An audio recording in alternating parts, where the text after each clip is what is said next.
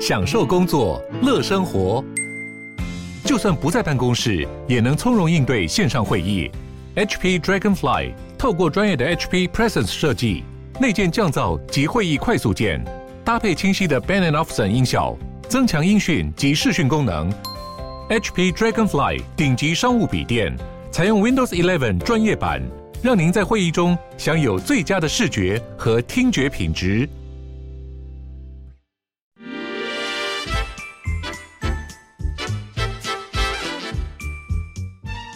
健康的身体，才有健康的生活。名医扣专业医师线上听诊，让你与健康零距离。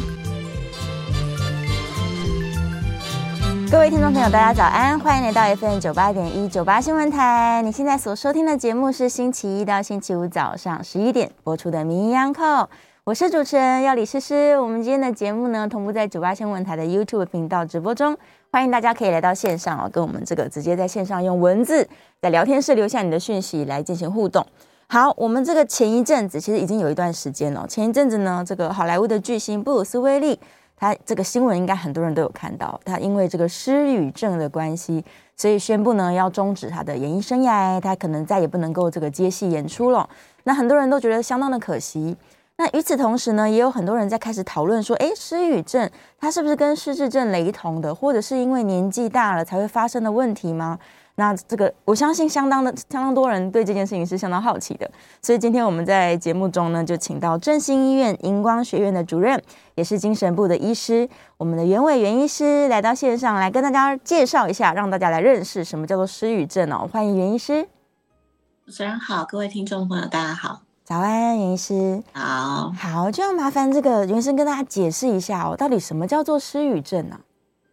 其实简单说，它还蛮字面字面上看得懂啦，就是一个语言表达上的问题。嗯，那大部分的人，呃，其实就很容易跟像您刚刚讲，跟失智症搞混。因为的确在失智症后期的时候，一般常见的失智症后期的时候，的确有可能会出现失语的症状。是，可是可能不是最早期的主要表现。嗯，那当然失语症有很多种，那也跟原因有关系。是，嗯。最常发生的，因为其实如果是以布鲁斯威利斯这个事情来说，呃，他并没有讲很清楚，他只说失语。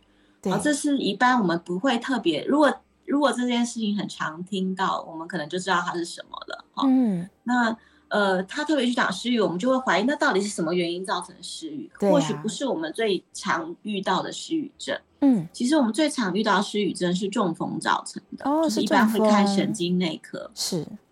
那可能伤到了语言区域，所以造成了失语症。那失语症当然有不同、嗯、不同的表现，那跟伤到的区块就有关系。是。那因为他没有讲的很清楚到底什么，他没有讲呃中风，一般我们可能讲中风嘛。嗯、哦。他单纯讲失语症，我们就会想说他会不会是一种比较特别的失智症？哦。很少很少发现啦，这几几十万分之一这种几率。是。哦、我们叫做。呃，原发性的渐进性的失语症，嗯，它是一种伤害到前额叶的失智症，可是它的表现主要是以语言为主，是不像我们一般理解的失智症。其实失智症里面的很多种嘛，哈，最大宗其实是我们常听到的阿兹海默症。对，那阿兹海默症的表现就是我们典型认识的失智症，是以记忆力为最长最早的保。表现，比如说会问东问西的啊，重复问同样的问题，是。呃，重复呃讲刚才说的话，你刚刚讲完他他又忘记了，嗯，常常在找东西，这种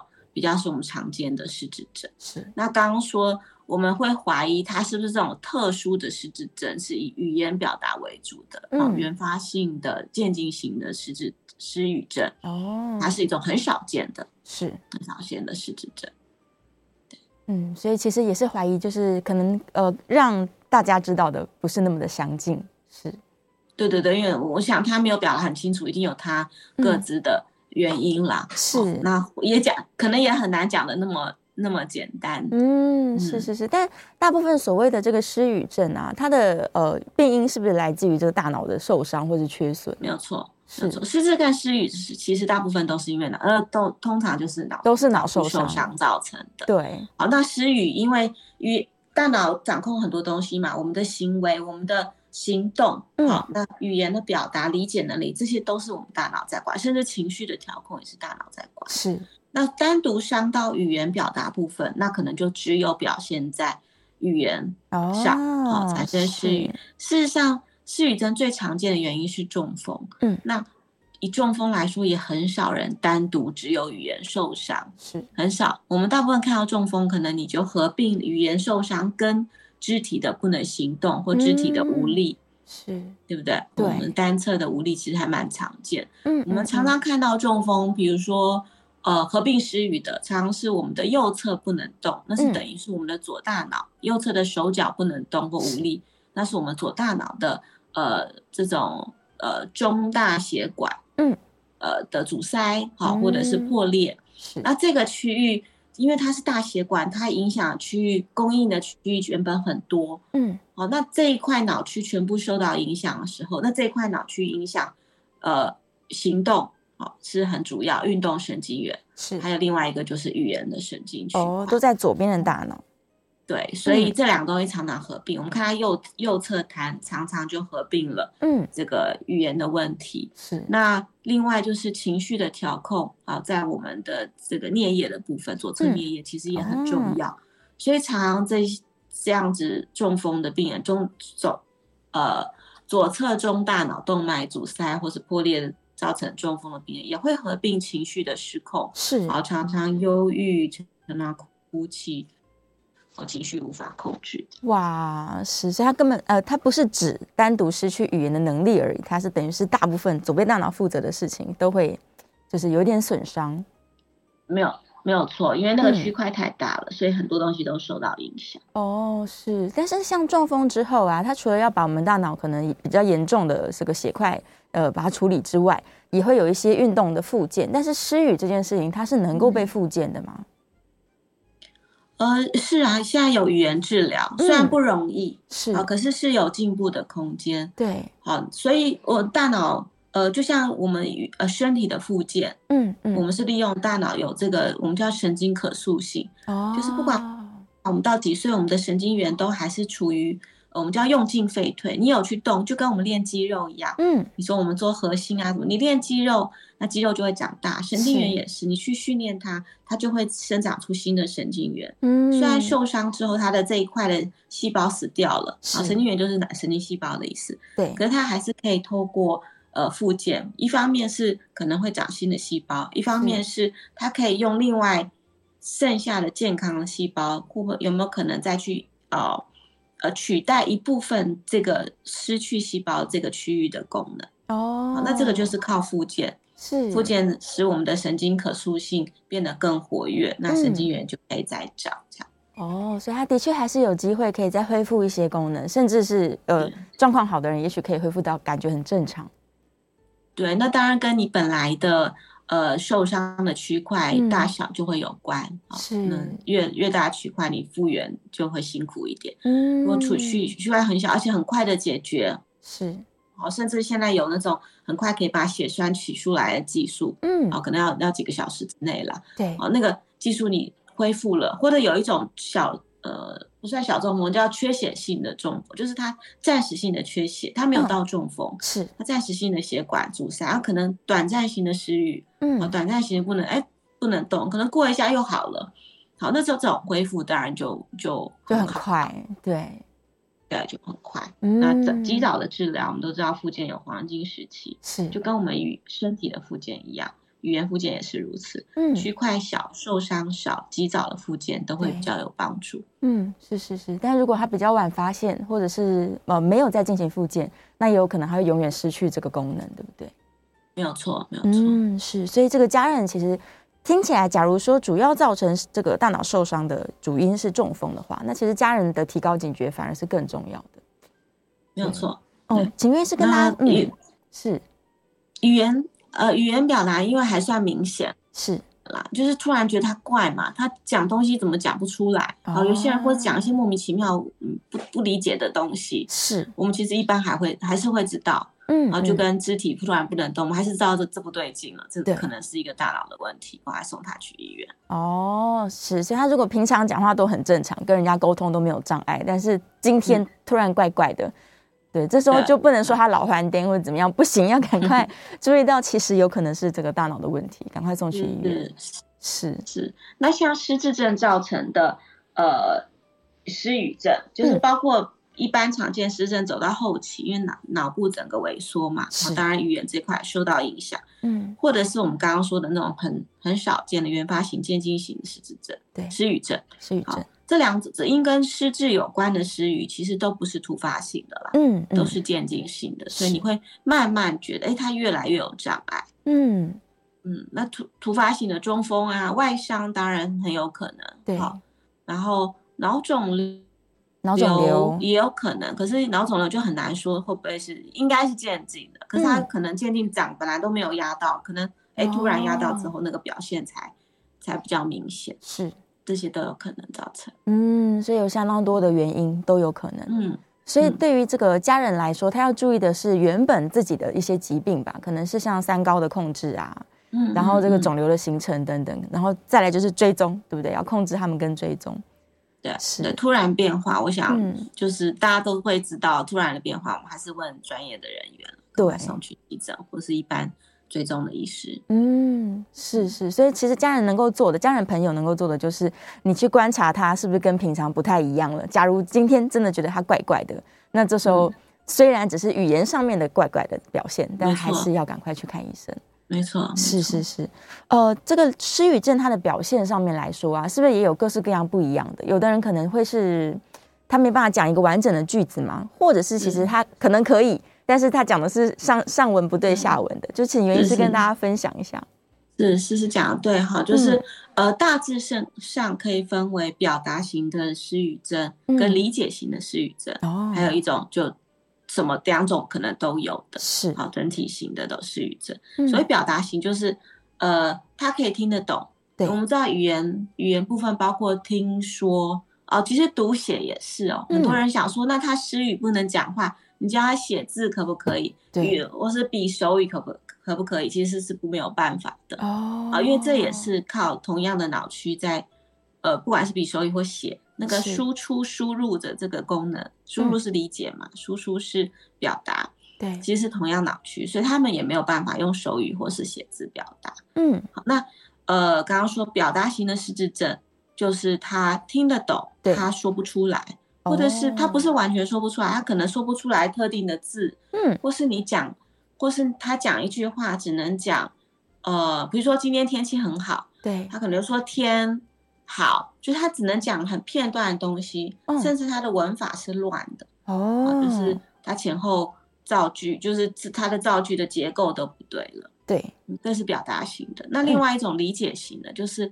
呃，你他可能讲话很顺哦，叽里咕噜一直讲，可是那那这些话好像没有什么太大意义，嗯，或是你会发现他有些词好像是某个意思，比如说他可能会造一些新字哦，比如说他跟，比如他说新闻，对，他可能说，呃呃，比如说跟跟字很像，呃，他可能说星星啊，哦，或者是呃天文，或者是请问，就是他会讲一些可能音很像，或是。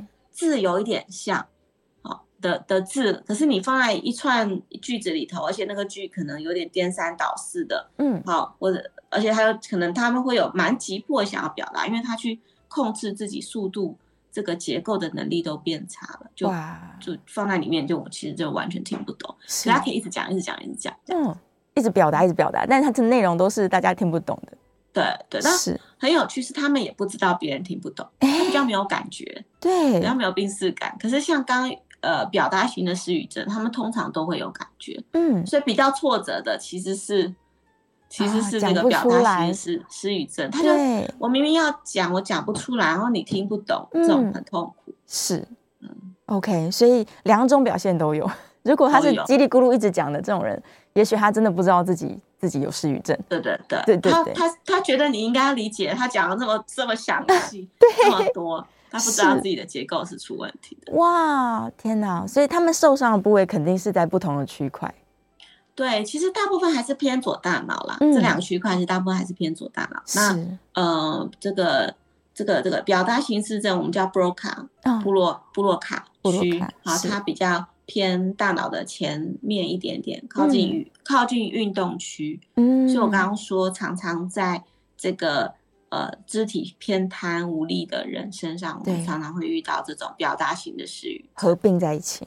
嗯，对对对，是。那另外一种理解型的失语症，就是它也是在这个左大脑区，可是偏右边一点。哦，所以刚刚说，如果是左左中大脑动脉，这个动脉管的区域很大，一旦它破裂了，那它的、嗯、它的影响区域前后可能都受影响，它就会有这种综合性的失语症。它语言的听跟表达都有，理解跟表达都有问题。嗯嗯。是哇，所以他的表现真的是各式各样，大家都都可以去观察一下。假如真的不幸发生这样的状况的话，是嗯，但是假如好，好，假如他今天真的是有一个亲人朋友，他可能不管是发生哪一种失语症，然后紧急送到医院去找到真正的病因之后啊，他还是会有一段比较长的这个需要照顾的时期吧。但是这个时期，家人应该要做什么样的心理准准备吗？呃，如果是因为不管是中风或脑伤这种，不是这种渐进性的疾病，嗯、所以渐进性疾病像像是失智症这种，对，呃，就是某些因素造成中风造成，那就跟所有的其他中风的治疗一样。第一，我们还是急性期，还是先把他的症状稳定，嗯、不要再发生血栓或是血管破裂，是，然后把这个控制好。嗯，哦，所以通常不会一你一一进医院马上开始复健，因为这个是复健其实是要费力的。对，好，可能前两周，嗯，呃，不一定每个人不同，好，两周、三周，可能两周的是一两周时间是处于急性期，控制身体的症状稳定，不要再次发生同样的事情。嗯嗯，好，血压稳定下来，血管的稳定度控制好，那接下来就是积极的复健。嗯，只是神经破坏以后复健就是要花比较长的时间。对，那。呃，失因为失语症很容易挫折，不管是哪一种需要复健，嗯、中风之后其实因为花的时间很长，对啊，然后进步到底能到什么程度，一定跟本来有落差，嗯，所以在情绪上，其实病人本身跟家属都要承承受蛮大的压力，哦，更何况我们刚刚说，如果是左侧大脑，嗯，它其实连情绪调控的部分都受影响，对，啊，光是中风它。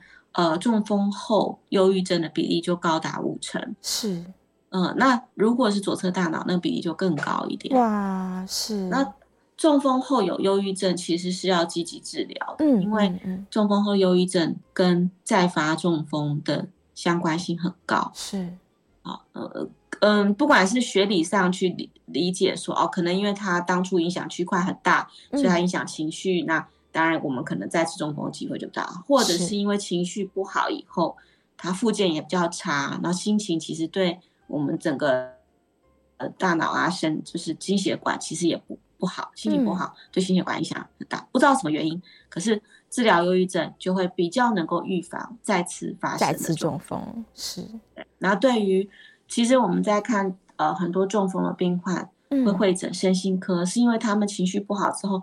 就不愿意再复健了。对，嗯，尤其挫折，你我们前三个月、前半年，我们可以看到进步。嗯，我可以讲话，我可以走路，可走的不好。对，然后他就会一直一直想象，那我再半年是不是我就可以恢复？嗯，可是很可能后面那段的进步是呃差强人意的。是，那你就一直没有办法到最最好的状态。哦，那那个时候中呃忧郁症几率就开始越来越高。是是，就是病人自己也会给自己很大的压力。对，嗯，对，家人也很挫折。对，哇，所以很有可能他前前面进步的快，但是因为呃放弃了这个复健，所以反而是让他心情更差，那有也有可能再次造成这个中风的发生。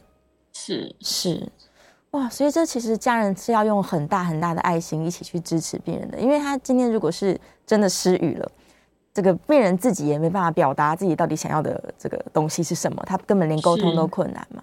对啊，是是理解，嗯、那就记得说，因为有语言治疗啦，尤其现在在长照的这个系统，甚至语言、嗯、就是没有疫情的时候，我们其实语言治疗师都还可以到家里来帮忙复健。哦，是可以到家里，对，也有网络，嗯、也有也有国外有做过研究，其实透过网络的教学，嗯，可能也可以帮助，也有它的功效，可是不如面对面有效。嗯，是。好，那当然还有团体。团体团体的治疗其实也也可以一起训练，也会有帮助。嗯，就是不要不要放弃，不要只不知道，就是就是要知道说，其实有语言治疗这个东西是有可能有进步空间的。是语言治疗哦，所以他他是不是也可以拿一些卡牌去表达？如果他讲不出来的话，有些辅助工具的话，也可以帮助他去表达他的需求吗？呃、其实，在语言呃，其实呃，如果是表达型的语言。表达型的失语症，对他的他用牌卡也指不出来哇，因为就像刚刚说，我们说写是，就是他整个表达的系统，他要去把这个意思传达，不管用什么，对，呃，手语也好，纸纸纸纸那个卡片也好，大概都是不行，都是不行的，都是不行的。对，可是，在训练，比如说我们要他讲话，语言治疗还有一个就是我们尽量融入生活里，语言治疗师会教我们。嗯，不是说一直教他讲啊，你要叫这个叫机车哈，这个叫做小狗，对，不是像教小孩子一样，嗯，而是呃，我们甚至啊，把它融入在生活，比如说我们一边做菜啊，比如说长辈，我们可以一起剥菜，对，然后你就问他说这是什么，好，然后你想吃什么，就是把它变成他最好，就算他讲不好，你把它变成生活中的一个对话，就会比较容易哦，玩他喜欢玩的东西，甚至麻将。嗯，叫他讲胡，哦，呃，然后是呃小鸟什么之类，就是。就是让他在生活中他有兴趣的东西，他才能够持续，不然光是一在这边练牌卡，其实大家都会觉得很无聊，很无聊哦，所以反而是应该要带他去从事各式各样他喜欢做的事情，然后就是在那个中间让他运用语言。哦，他有些字讲不出来，让他练习用呃。不同的方式去表达那个东西也是可以的。哦，就像我们学外国语言一样，就是你不会这个单字，但你可以用别的单字去表达你的意思，这样。对哦对对对，这也是一个方式。所以他真的是需要一个就是全职的陪伴。呃，所以要专业人员。那我们常常就期待家属啊，或什么说、嗯、啊，你要更有耐心。其实我大部分家属都非常有耐心，是，而是其实耐心是。我想他们也是人，自己要承承受情绪，有自己的一个可呃一个一个容量。对，那要承担两个人情绪是不太可能的。嗯，是相当。那最后我们看到，常常家属也跟着会呃生病，因为呃他有他要忙，然后他要照顾，然后病人如果情绪不好，有时候还会很生气，嗯，或是闹一些小脾气，跟你闹别扭，会讲一些很泄气的话。所以旁边的人，我经常提醒，就是要把自己照顾好，才有可能照顾你的家人。真的很重要。不管你多想要付出，嗯，那每天都是要留一点点属于自己的时间，去照顾自己。嗯嗯嗯，那个常常长期照顾者会忘记自己，忘记这一点。对对，尤其是伴侣的部分，可能会更嗯付出的太多。嗯，是啊，所以真的是，那我们也看，嗯，全家人都是非常需要去投注这个心力来做复健的。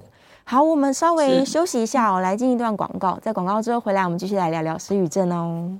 欢迎回到 FM 九八点一九八新闻台。你现在所收听的节目是星期一到星期五早上十一点播出的《名医央叩》，我是主持人药理诗诗。我们今天的节目同步在九八新闻台的 YouTube 频道直播中，欢迎大家可以来到线上哦，看看我们的直播现场，也可以在聊天室用文字留下你的这个问题，我们可以在线上做即时的互动哦。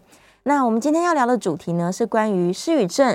那我们也是开放 call in 的哦，call in 专线是零二八三六九三三九八零二八三六九三三九八。如果你想要更了解多一点关于失语症，欢迎大家 call in 进来。好，介绍一下我们的来宾是振兴医院荧光学院的主任，也是精神部的医师袁伟袁医师。我们再次欢迎袁医师。哎，主持人好，大家好。好，袁医师，我们回来了。刚刚聊到复健。呃，关于表达型的，就是他没办法好好的选到他想要用的文字，所以他表达出现障碍的这样子的人的附件，可能是需要跟他一起这个从事各式各样的活动，然后让他在生活当中尝试把他想要表达的事情说出来，这样。但假如他是理解型的失语症呢，就是讲一大堆话的这种，这复健方式也是一样的吗？呃，他在理理解的理解理解型的失语症的治。治疗会比较难一点点哦，是更困难。对，语言治疗师他还是有他特别的方法去，嗯，去去做。是，可是其实，在表达型的治疗，复健效果会比较好。哦，所以理解型反而是更更需要花更长的时间。对，是。所以刚刚在广告前，其实医生有提到啦，就是这整个复健它是比较漫长的时程，有可能会好几年，用年来计算。所以家人啊、朋友啊，还有专业人士的介入啊，它其实是需要耐心的。然后，我想应该所有的家人朋友要做的事情，真的就是有很大的爱心，然后提供非常非常多的支持。但是，就像医生讲的，不要忘记把自己的生活顾好，因为万一真的是不管不只是病患发生了忧郁的问题，假如是照顾者也发生了忧郁的问题，那其实会让整个这个生活都是非常的不愉快啦。对啊，嗯哼，嗯，所以我想这件事情可能。呃，医生在这个执行业务上面应该也遇到很多这样子的 case，对不对？对，然后有一部分病人真的到最后，其实讲这个与病共存是蛮重要哦，他可以复健进展到某个程度，嗯，那如果他的期待一直放在比较达不成，比如说完全恢复本来功能，有些人可能真的没有办法嘛，嗯、是，那就练习在这样的状况下，我在我的生活中怎么样尽量还是可以恢复，嗯，比如说还是有朋友。圈哈，很多失语的人，他开始本来活泼，他开始把朋友都切断，因为很不好意思。对，那人人一旦孤单抽离了社交群，其实会更容易心情不好。嗯，没错，没错。所以就是我觉得让朋友知道自己的状况，然后练习在这样的生活中怎么样找到这样生活的乐趣。哦，有些人会多一些上网的活动，嗯，哦，多参与，呃，可是可能他表可能不见得在里面。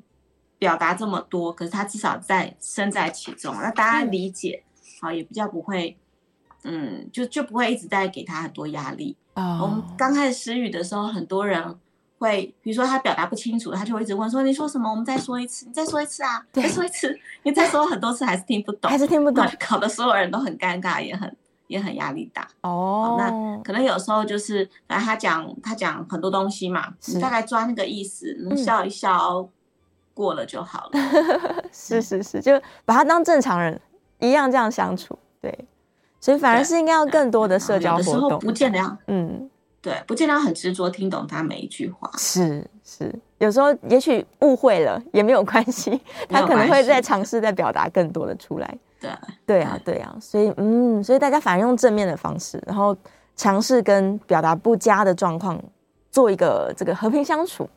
对这个我我相信是不容易的啦，非常不容易，对啊，所以真的是比较辛苦，可能大家要更理解。所以今天我这个节目觉得相当的重要，要谢谢袁医师哦，让大家理解说这件事情它没有那么容易解决，而且它可能也许没办法恢复到完全正常的的状况。嗯，是是是，所以假如这件事情发展的很早，可能三四十岁就已经已经产生了，那人生还很长啊，所以他不可能把自己完全封闭起来啊，他还是要设法，对对对。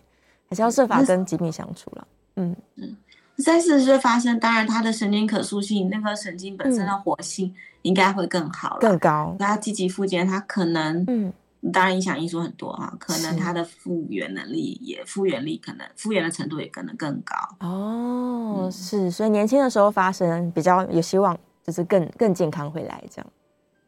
对，原则上是这样了，只是说如果那么原因那么年轻发生，到底是为什么？是他血管本来就不好，还是他很多慢性疾病？对，那就是其他要去考量的。是是是。那治疗这件事情，如果是中风造成，一定要知道说，不是单一处理语言，对，好处理肢体，一定是把它生。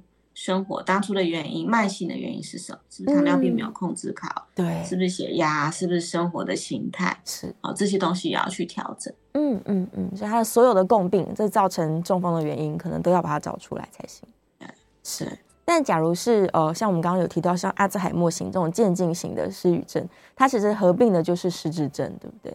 那这件事情，它应该会慢慢慢慢的有一个疾病的进程，可能就跟。呃，能够复健回来的可能性是不是又更低了一些啊？呃，就如果是弱视失智症，它就是一个渐进性的变化。它可是有复健，就是像我们荧光学院在做的，嗯、就是预防退化。嗯嗯，那你有在动脑，你有在练习，不管动脑是很全面的哈，不光是动大脑，嗯，包括你的呃处理问题呀，哈，去解决一个问题的能力，嗯、你肢体操作的能力。这些都算在里头。你再有动，你的退化速度跟没有动一定差很远。哇，是。那嗯，像失智症常见到是，呃，当我失智之后，我比如说很多人失智，他开始忘东忘西，他就不敢出门，他对，或者是他解决问题能力变差，嗯、外面有很多应对呃突发性的状况要应变，对，啊，或者人家突然跟你讲什么，我要我要去应对，我会我会慌，因为能力变得不好，嗯、所以自闭症常常第一个表现是除了记忆力不好，他不出门了，嗯、他对什么事情都比较没有那个没有那个兴趣，对，一方面也可能跟他脑部的受伤呃的退化有关，一方面也可能因为。他能力不好，他的紧张限制了他的活动范围，也有关。嗯，嗯，所以，呃，失智在早期的时候，甚至还没有到失智，我们有一个叫做轻度认知障碍的这个、哦、这个区块，是啊，他没有真的到失智这么影响功能。可是开始很多人他觉得不好意思啊，他就开始不出去。嗯，一旦不出去了，一些一旦少了社交活动，对，慢慢这个人这个人的退化速度可能就加快。哇。是，所以这观念上来说，反而是要反过来。他如果开始躲在家里面，我们就要赶快把他往外面去带，这样。是，对，是就是让他从事越多的社交活动，可能会让这个病程它是比较延缓的，不要一直在恶化下去。是的。好，我们在电话线上有一位林先生空音进来，林先生您请说。哎，思思好，袁医师两位好，早安。我想请教一下哈，这个口疾呀哈，嗯，跟我们今天的这个。主题失语症哈，嗯，它会不会有互相影响的关系？就是说，呃，口疾的朋友，他如果没有积极的去复健，他日后会相较于这个一般的朋友没有口疾的人，罹患失语症有更高的机会。然后第二个问题想请教袁医师的是说，哈，因为我们袁医师是这个银光学院，就是常常在服务这些啊银发族、长青族哈。从去年的五月到今年哈，很多的这个老人家啊，因为疫情的关系而减少出门的机会。我想请教袁医师的是说，这样子老人家减少出门呢、啊，会不会让他们呃，就是呃没有讲话，嗯，然后反而没有讲话的机会变多了之后，反而到最后他们变得有点类似失语的症状啊。以上两个问题请教，我在现场收听。谢谢，谢谢，这问题很好哈。嗯，第二个我们常见，然后我先回答第一个啦。目前口疾，口疾常常是在年轻的时候就发生了，对，后来跟神经元有多大影响，其实现在还没有很确定的研究。哦，嗯，不过语言治疗还是会有一些帮。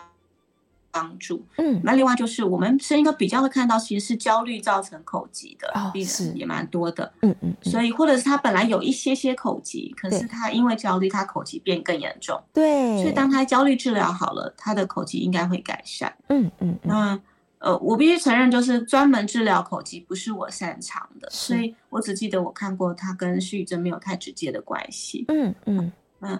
嗯，然后口疾其实发生的年纪通常都比较比较年轻，比较轻，是那呃失语症发生的年纪会比较大一点，是那那第二个部分呃，您先刚刚讲的那是很其实是很重要，嗯、我们也一直在请家属注意的，就是、嗯、呃其实像荧光学院是坐在早期失智或者将近失或者还没有啦，可能情绪问题把自己关在家里的对的长辈们哈，那。因为疫情，其实我们过去两年有过关，呃，停止这个这个活动的时间，是我们的确看到长辈再回来退的好快哦。哇，我们其实有提提供一部分的线上，可是线上并不是每一个人都的设备啊，或者是他真的能够，或者他的兴趣，他真的愿意来参加。哦，嗯，很明显，你就是在这边活动维持活动的人，跟呃有参加线上的人，跟这个。嗯都完全不出门的人，差再回来两个月哦，不用很久，两个月就差非常多。哇，其实这个在是这个在临床还蛮常看到，就包括比如说现在住院，我们以前长辈住院就说，嗯，啊，那你多休息，对，啊，多多就让他吃补品啊，多睡觉啊，嗯嗯、然后可能过了两三个月才开始起来动嘛。对，现在住院都不不讲这个，都讲说能够动就赶快起来动，赶快起来。对，不要让他，就像我们我们怕他，比如说是肌少，或者是其实大脑也是一样，嗯、能够有刺激就尽量刺激他。哇，是对是，即使是呃，所以我们鼓励他呃视讯跟我们互动，呃不得不关，因为疫情太严重的时候没有办法。嗯嗯，那呃咨询跟我们互动。所以有时候其实不是上课了，不是我们在做那些活动，嗯、那只是跟他打电话聊天，是、哦，就是聊聊你最近做了什么事情啊，哦、你今天早上吃了什么啊，你会不可以做什么菜啊，这这类的，嗯嗯，跟他聊他有兴趣的话题，是，这事情家属也可以做，对，啊，那其实都会比呃没有接触来得好。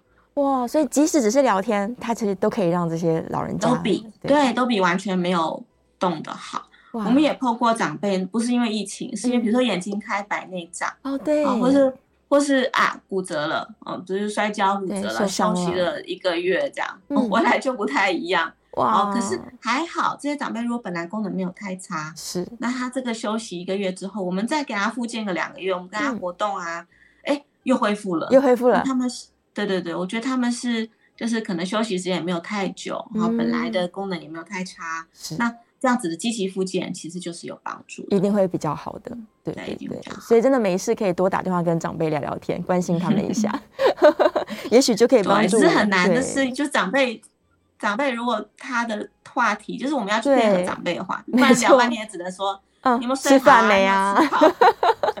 对，好，我们休息一下，进段广告，马上回来。News 九八与英特利镜绿果合作，邀请大家小额捐款，帮助爱机会的孩子。五月三十一号前，单笔捐款满一千元，就能获得一份爱心福袋。每份福袋包含英特利净亲子酵素牙膏以及绿果植物随身手工皂。福袋数量有限，有兴趣的听众朋友可以上爱基会的官网查询，或拨零二八七五一一五零二零二八七五一一五零二。欢迎回到 FM 九八点一九八新闻台。你现在所收听的节目是星期一到星期五早上十一点播出的《名医安扣》，我是主持人要李诗诗。我们的节目正在九八新闻台的 YouTube 频道直播中，欢迎大家来到线上哦，可以用文字在我们的聊天室里面跟我们来聊聊天。好，我们再次欢迎今天的来宾是振兴医院荧光学院的主任，也是精神部的医师袁伟袁医师回来了，欢迎袁医师。Hello，大家好。好，继续来聊聊失语症哦。刚刚聊到这个。老人家哦，其实他们如果封闭起来不讲话，会让他们的这个大脑退化的速度加快。所以呢，大家能够做的事情，可能就是要多跟他们聊天。但是如果他们喜欢看电视哦，这个原因是如果他们只是看，他们没有跟人家对话做交流，嗯、看电视会不会也没什么帮助啊？呃，看电视是属于被动输入的东西哦，甚至一般人如果只有看电视，其实脑袋都会比较容易退化。哇，真的是，所以不能。对，那所以他不是主动机的那个呃，主动的训练大脑，哦、所以被动输入，而且有时候长辈看一看，其实也在度孤，对、啊，就算没有睡着，也是神游，所以我们其实不知道他他多少刺激进去，可比可可是还是会比发呆好，是就是就是站的比坐的好，坐的比躺着好的概念。对，发呆是最差的，哦、看电视就是普通。对，可是他如果喜欢看电视，其实。还是可以跟他有话题聊啊。我们今天看什么剧啊？他演到哪里啦？哦，谁跟哪个谁又跟谁吵架？哦，坏人怎么样？这样。对对对。OK，所以就就有一些话题可以讲。是是是，所以但不能让他整天只是做被动的输入，他必须要输出东西。对，难就难在现在大家其实真的都很忙。对，就是呃中年中生代要工作嘛，是啊，因为很多人还是要照顾孩子的。对。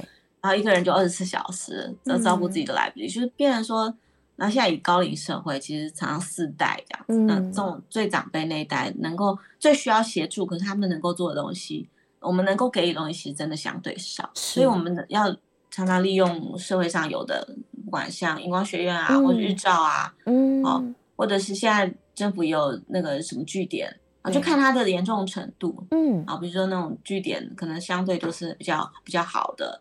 呃，功能比较好的状态，对，去那种什么西据点，里长会办一些活动，能够参加就让他参加。哦、对对对，有里长其实会常常在这个社区里面办一些什么聚餐啊，然后或者是有活动中心，大家可以聚在这边聊天，其实都比较好，对，对不对？是是，那所以疫情影响很大，哦、嗯，那个疫情之后很多活动。很多长辈都受到影响，对，都停掉了。所以，也许家里面有那种家族群组，应该很多人都有这种家族群组，平常都没有在使用的。假如有长辈在群里面，也许可以开群聊天喽。嗯，对呀，聊一下他们。对，可是长辈在这次疫情中很大一个这个 disability 怎么讲？就是他他本身不太这个科技不太善用，对，本来就不太擅长，嗯，所以我们每个人在家封闭可以做很多事情，因为都在网络上，没错。就他们因为这个不擅长，可能受的限制又更多了，哇，所以他们更没有事情做了。对啊，是，所以要是电视，那电视台可以变互动的多好，嗯、哦，嗯，看电视是长辈几乎都会做的事情，对，所以有互动式节目的话就太棒了。对啊，对啊，嗯，也许可以考虑一下我们这个，让他们来到线上。对，不知道科技上应该可以，不知道科技上可不可以突破这个？应该可以啦。假如我们在大电视上面加一个这个摄影机，然后对啊，它可以互像 Zoom 一样，嗯，是，对对。只是我常常跟长辈聊到，因为有时候要做一些这个卫卫教嘛，然后跟长辈聊到说，哎，假如我们开一个线上会议啊，例如什么 Google Meet 啊，大家一起加进来可以吗？哎，发现他们连 A P P 的下载可能都是一个障碍。对，对我们那时候以光学院休停课变成线上，对，我们都要到府服务哦，一定要，对，就是把它设好，为了家家属来我们这里把它设好，然后先要试过好多次，试过好多次还是可能就是拉差这样子，可是没有关系，就是多练。不熟悉的东西他们练成功了，他们也很有成就感哦。嗯，对对对，所以不妨还可以，嗯，对。教他怎么用 LINE 跟孙子聊天呐、啊，对呀、啊，还可以看孙子啊，怎么开视讯呐、啊？对，这反而是大家可以做的事情。也许先帮他把它架好，然后就跟他说啊，阿公你就是按这个，然后你再按这个，按对，对把这两个按出来，我们就可以聊天，这样他应该会很开心。对、啊，所有的 knowledge 知识啊，其实都是叠层加物上去的。是，所以为什么像我四十几岁，我学很多新的东西，嗯、TikTok 什么？都会比较慢啊，哦、或者新的东西，哎，你叫那个三十岁、二十岁在学，他就会比我快，嗯，因为他的持续的这个 update 对他来说是嫁叠在他本来会的东西上。哦，所以你叫一个九十岁、八十岁的人，他本来他长大过程没有电脑，对，然后他可能七六十岁、七十岁开始有电脑，那、嗯、然后后来才有手机，所以对他们来说，你会觉得他怎么学那么慢？嗯，所以他是在一个完全没有 knowledge 的、没有知识的基础上去。去学这个东西，所以真的需要比较多的时间。嗯，我们就多试几次，多一点耐心。对，也许可以帮长辈把它架好一个这个沟通的平台，这样。对对呀、啊，嗯，才能够真的是帮助他们要做输出了。可能长辈们最、嗯、最容易做的是完全没有输出，他都是被被动输入而已。对呀、啊，嗯。那假如说饮食上面，因为最近可能很多人在讨论什么啊，我吃什么东西可能对大脑比较好啊，但。实际上，在临床上面，我们的饮食跟这个脑部的健康影响程度是大的吗？非常非常大。哦，真的？是对，是，所以呃，我们其实，在饮食部分抓大原则就好了。嗯，就是我们以前叫做地中海饮食，后来有人把它改成呃 MIND 的饮食或带，哦、就是呃讲原则就好了，这就是多的深绿色蔬菜。哦，深绿色，嗯，呃，多的坚果类，蛋白质你还是要顾到，对，可是尽量少红肉，就是胆固醇没有那么高的。哦，嗯，对心血，简单说，对心血管好的东西就对大脑好，是，因为身上三个地方血管最密集，好，心心心血管不用说了嘛，好，大脑还有肾脏，所以常常我们看它好，就是三个都好，嗯，像糖尿病患者，我们就说糖尿病患者其实血管疾病，他的血管不好，嗯。